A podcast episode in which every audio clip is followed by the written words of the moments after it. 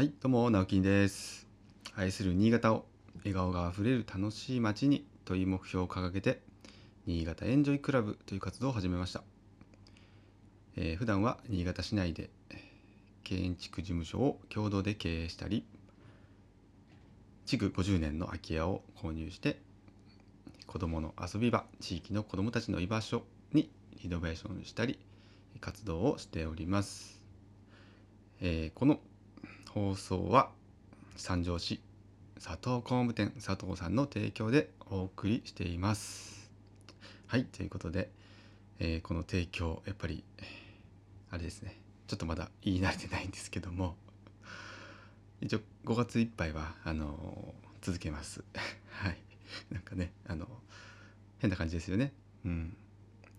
でもぜひねあの新潟で、まあ、家を建てる建物を建てるそんな時はですねえ超おすすめです。佐藤工務店さんに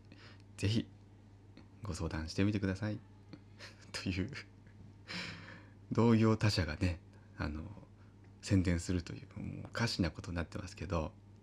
結構これあの数学住まいの学校数学ではうんなんかあるあるある文化であれなんですよ。オープンハウスとか見学会ってあるじゃないですか。家ができて。であの時にあの他の会社の フライヤーとか置いてるんですよ。ちょっとおかしいですよね。普通に考えたらおかしいんですけどでもなんかうんプロが認めるプロみたいな感じでうんある意味そういう捉え方をしてもらうとまたちょっと面白い見方になるんじゃないかな、うん、単純なライバルライバルとか競合じゃなくて、ま、ライバルではあるんだけどもお互いがお互いをね高め合うような存在っていうのはうんまああのあってしかるべき、うん、関係性なのかなと思って私はすごく好ましく思ってます。はい。えー、ということでですねゴールデンウィーク、えー私にとっては2日目なんですけどあのまあなんだかんだありまして今日結局キャンプに行くことになりました。はい、なんなんかねあの行けそうだぞっていうふうになりましたんで、うんまあ、新潟県内で、えーまあ、上越の方今日明日と天気がすごく良さそうなので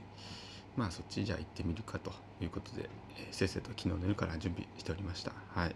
とっても楽しみです。この子供たちもねあの行けないと思ってたのですごく喜んでます。はい、まあ、今回はね誰も怪我なく 帰ってきたいと思っております。皆さんねどんなゴールデンウィーク過ごしているんでしょうか。聞かせてくださいぜひ。えー、と今日はですね、うん。まあ、昨日に引き続きまして先日あの収録してまいりました、えー特別ゲスト対談ということですね。あの、まあ、今、えー提供ということでご紹介させていただいた佐藤工務店の佐藤さん、はい、そして、えーまあ、たまたまたまたまというかもう直前にね巻き込まれたエスネルデザインの、えー村松さんと、え3人で、えー建築談義をしてきたわけなんですけども、はい、でそちら収録の音声はですね、えーちょっと今加工編集を若干しております。聞きやすいようにしておりますので少々お待ちいただきたいんですがじゃあその中でもこう私がねあのその時の話をこうこれ話はいいいいいい内容だぞみんなに聞いてもらいたいぞっていう内容結構ありましたのでそれをちょっと抽出抽ん？抽出してエッセンスだけお伝えできればなと思うんですけども今日のテーマはそうですね。うーんなんて言ったらいいかな。なんて言ったらいいんだろう。なんて言ったらいいか分かんないですけどまあ日本のその建築社会っていうのはストックストックビジネス。いやあの積み積み重ねていく。うんななんてストックってなんてなんて言ったらいいんですか。ストックじゃなくて、まあ、フローで流れていくっていう、まあ、建築業界だよねっていう話をしたいんですけど、まあ、今あのウッドショックって言われている、ね、あの輸入木材がないよないよってもうものすごく騒いでる業界では騒いでるんですけど、まあ、そこにもちょっとつながる話なのかなっていうことを、まあ、実はお話ししていてこれがですね、まあ、いろんな要因があってそうなってるっていうのもあるんですが今現実的に現実的ですよやっぱ空き家が増え続けてるわけですよね。年々年々増え続けている私の近所でも増えてます皆さんもね多分近所に空き家って言われたらああそこって思い浮かぶとこあると思うんですけど、まあ、それがもう増えていくっていうのは、まあ、人口が減っていくっていうのは間違いないです、えーただやっぱそれだけじゃなくってうーん活用しづらい空き家が増えてるっていう見方もできると思うんですよねでこの活用しづらいっていうのは理由は何なんだろうなっていうところであの昨日のお話にもちょっとつながるんですが、えお客、まあ、建て主がいるわけですね。建て主建てます。こういう家建てたいですっていう人が、まあ、要望を出します。でやっぱその要望っていうのはその建て主の今の状況今の家族構成ライフスタイルで、えー考えるものですからやっぱりそこにフューチャーしたものになるんですよね。でもうものすごくこれ時代性もあるというか、えーで今ねすごく使いづらい使いづらいっていうかなんか今の時代にマッチしてないニーズにマッチしてないなとか、えー改装しづらいとかっていう家ってやっぱ築30年前後が結構多いんですよ。やっぱり30年前のその時のライフスタイルで建てられた家なので買いづらいんですよね。うん、今ってこう割と家全体をあった温めたいとか、え割とオープンな作りだったりとか 廊下が少ないとか、まあ、そういうものが好まれたりとか、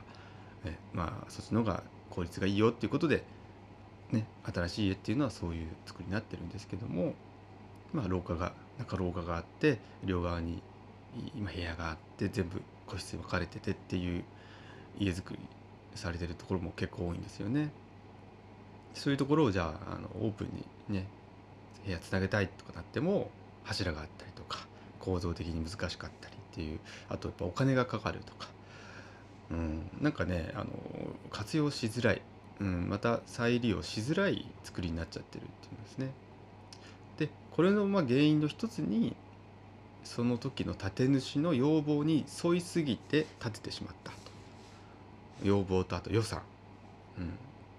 ん、やっぱり予算皆さんありますからその中でねなるべく広くとか、えーいろんなこう叶えたいものあるじゃないですか。そうなると絶対的に使える素材が限られる。要は安い材料しか使えなくなってくる。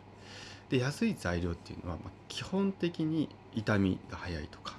えー傷んでしまったら直しにくい、うん、でこういう側面が結構持ってたりするんですよ。なのであとまあ断熱性能が悪いとか。でそうなってくるとやっぱり今の時代わざわざ中古中古物件買ってそれをね例えば同じ予算2,000万かけて、えー直すよりももう潰してしまってた方がよっぽど、まあ、性能が良くて好きに建てれるっていう状態になってるのであんまりその中古物件のうんなんかこう流れを作れてない流通の活発化してないっていうのはそういう意味意味意味合いもあるそういう原因もあるかなと個人的には思うんですよね。それとあとその木材の話で言うとさっきも言ったようにやっぱり建主主導で話を進めるどうしても予算もありま予算もありますよね。で叶えたい要望と予算の兼ね合いから木材ってそこから導き出されるんですよね。これはちょっと伝わりますかね。あのよくあのこの建築業界はですね川上、えー川下、まあ、川中っていうのもあるんですけど、えー川上と川下っていうふうにこう言い換えたりするんですけど川上っていうのは上の方なんで、まあ、より源流に近い山に近い、えーつまりまあ林業木を切るで加工する。で、まあ、届ける人は川中って言われる材木屋さんとかだったりするで川下っていうのは我々建築やその、うん、実際に建築資材を使う人。で、まあ、さらにそのエンドユーザーさん。ねいるわけですけどもその川下側からのやっぱ要望によって川上側の供給が変わってきちゃっているというか流れが逆な感じがするんです下からの、うん、要望によって上が、うん、それに応えるっていう。これがちょっとバランスが悪いのかなっていう気がするんですよね。それによって今輸入建材が多くなってしまってでそれが入ってこないので皆さん困ってるっていうこともあるんじゃないかなというお話でした。はい、え今日があなたにとって笑顔あふれる一日でありますように。それではまた。じゃあね。